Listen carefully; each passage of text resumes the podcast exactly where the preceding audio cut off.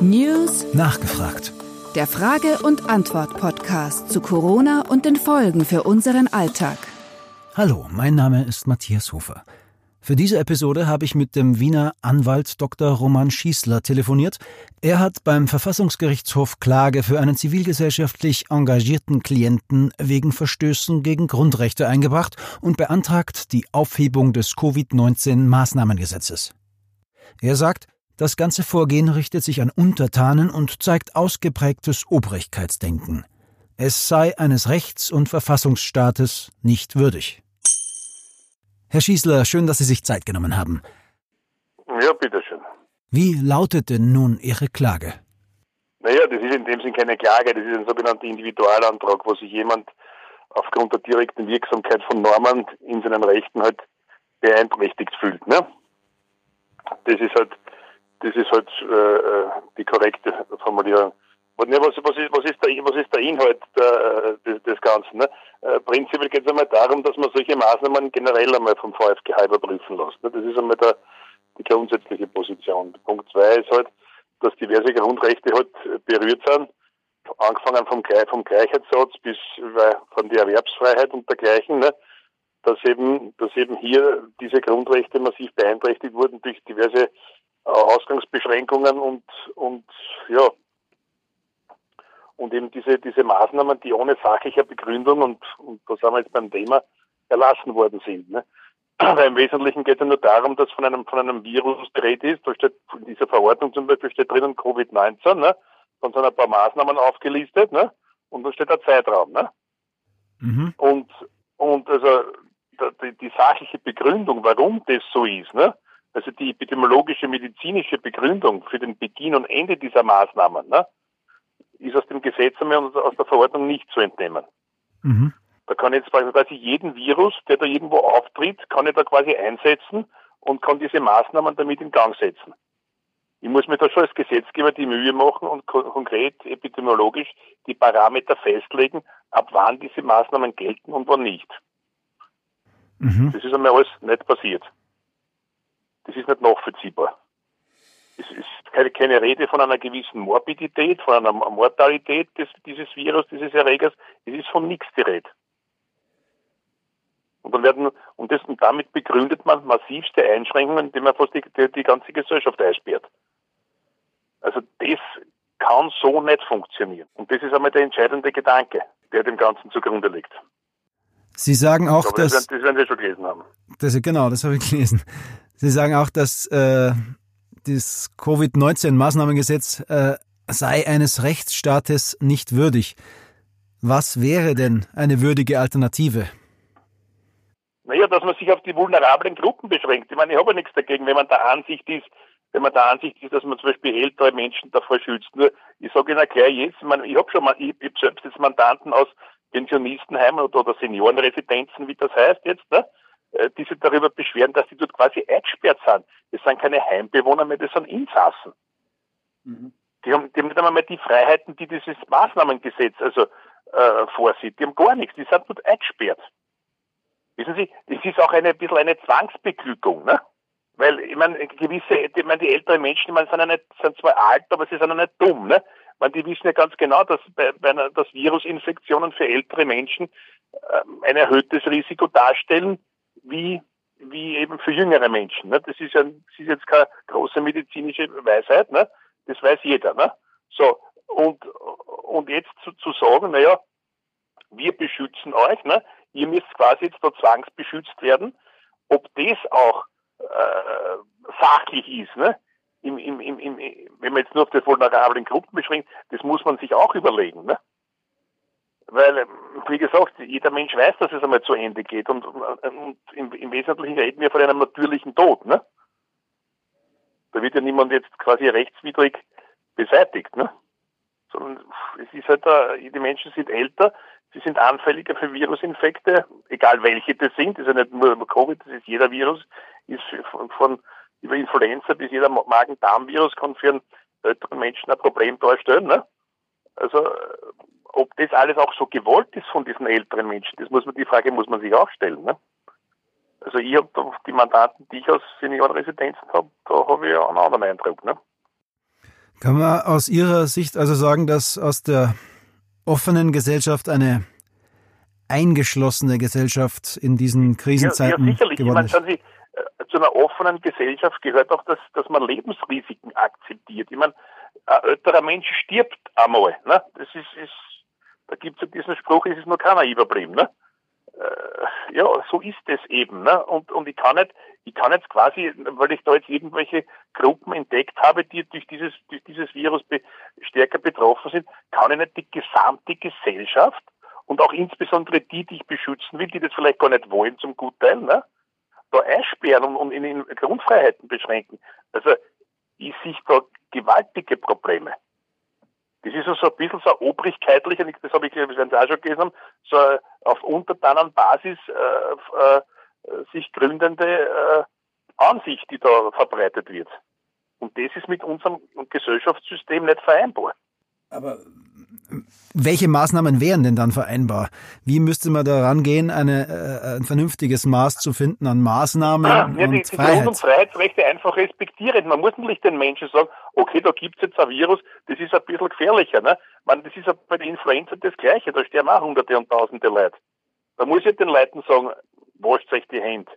Äh, oder dass er an Flughäfen einfach wenn einer aus dem Flugzeug aussteigt, dass er sich die Hände desinfiziert. Ne? Man schauen Sie, ich bin Blutspender, ne? Ein praktisches Beispiel. So, ich, ich, 260 Blutspenden hinter mir, ne? So, da gibt's immer beim, beim Roten Kreuz gibt's immer dann so, so, so kleine Geschenke dafür, ne? So.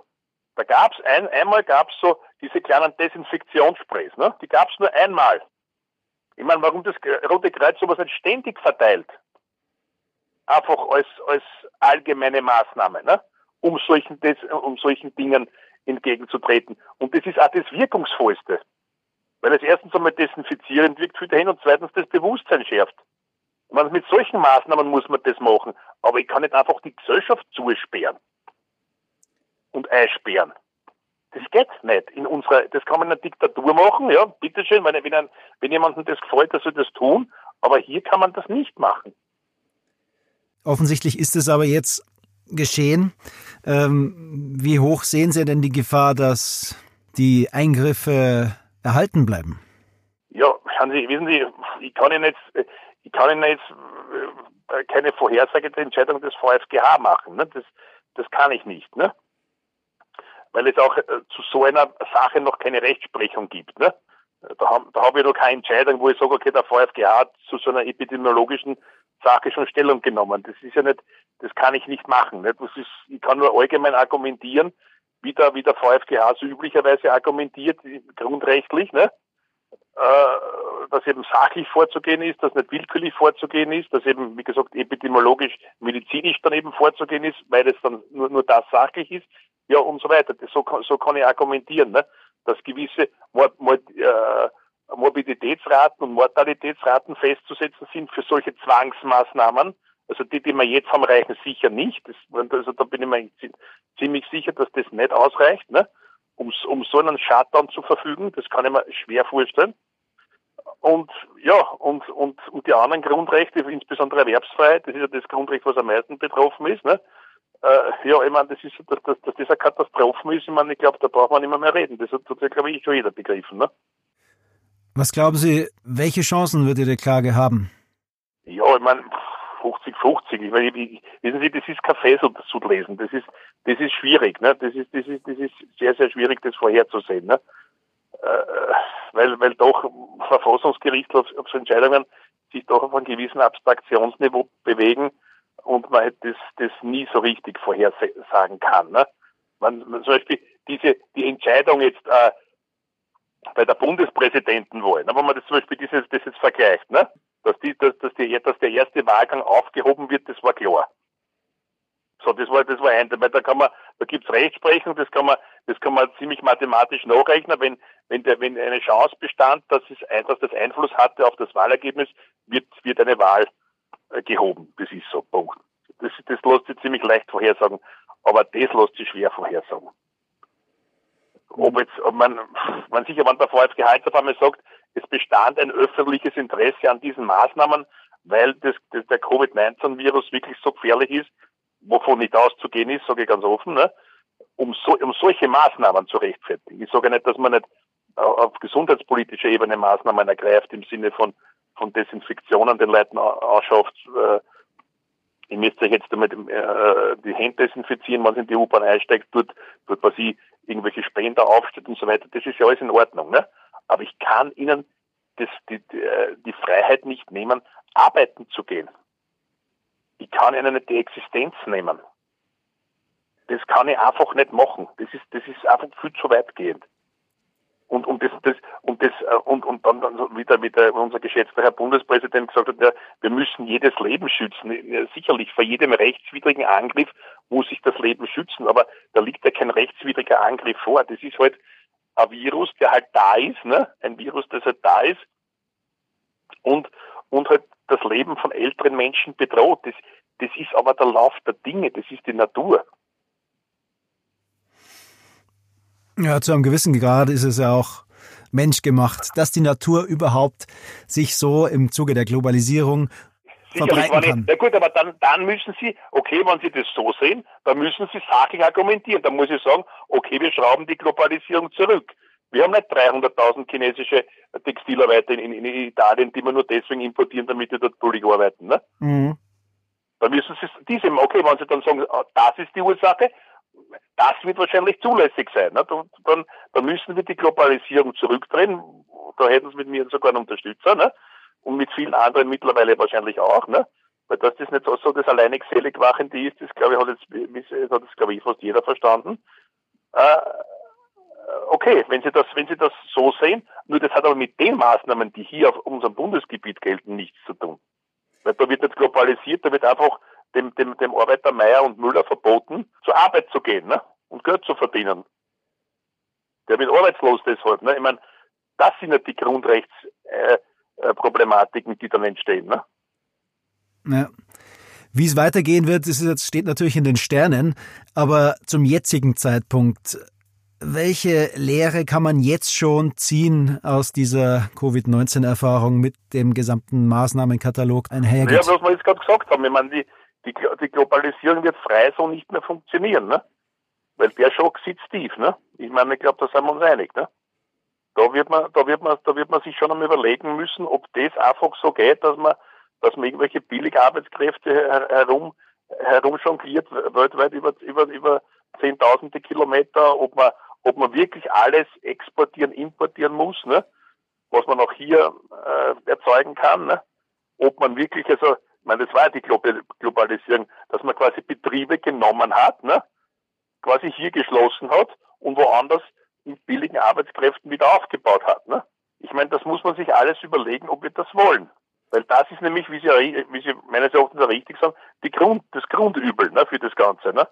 dass das so eine Ausbreitung gefunden hat. Ne? Herr Schießler, vielen lieben Dank für die Ausführungen und für Ihre Meinung. Ähm, vielleicht darf ich Sie in Kürze wieder anrufen, wenn es etwas Neues gibt äh, von Ihrer Klage gegen die Covid-19-Maßnahmengesetzgebung. Vielen Dank. Okay, gut, bitte wiederschauen. Wiederhören.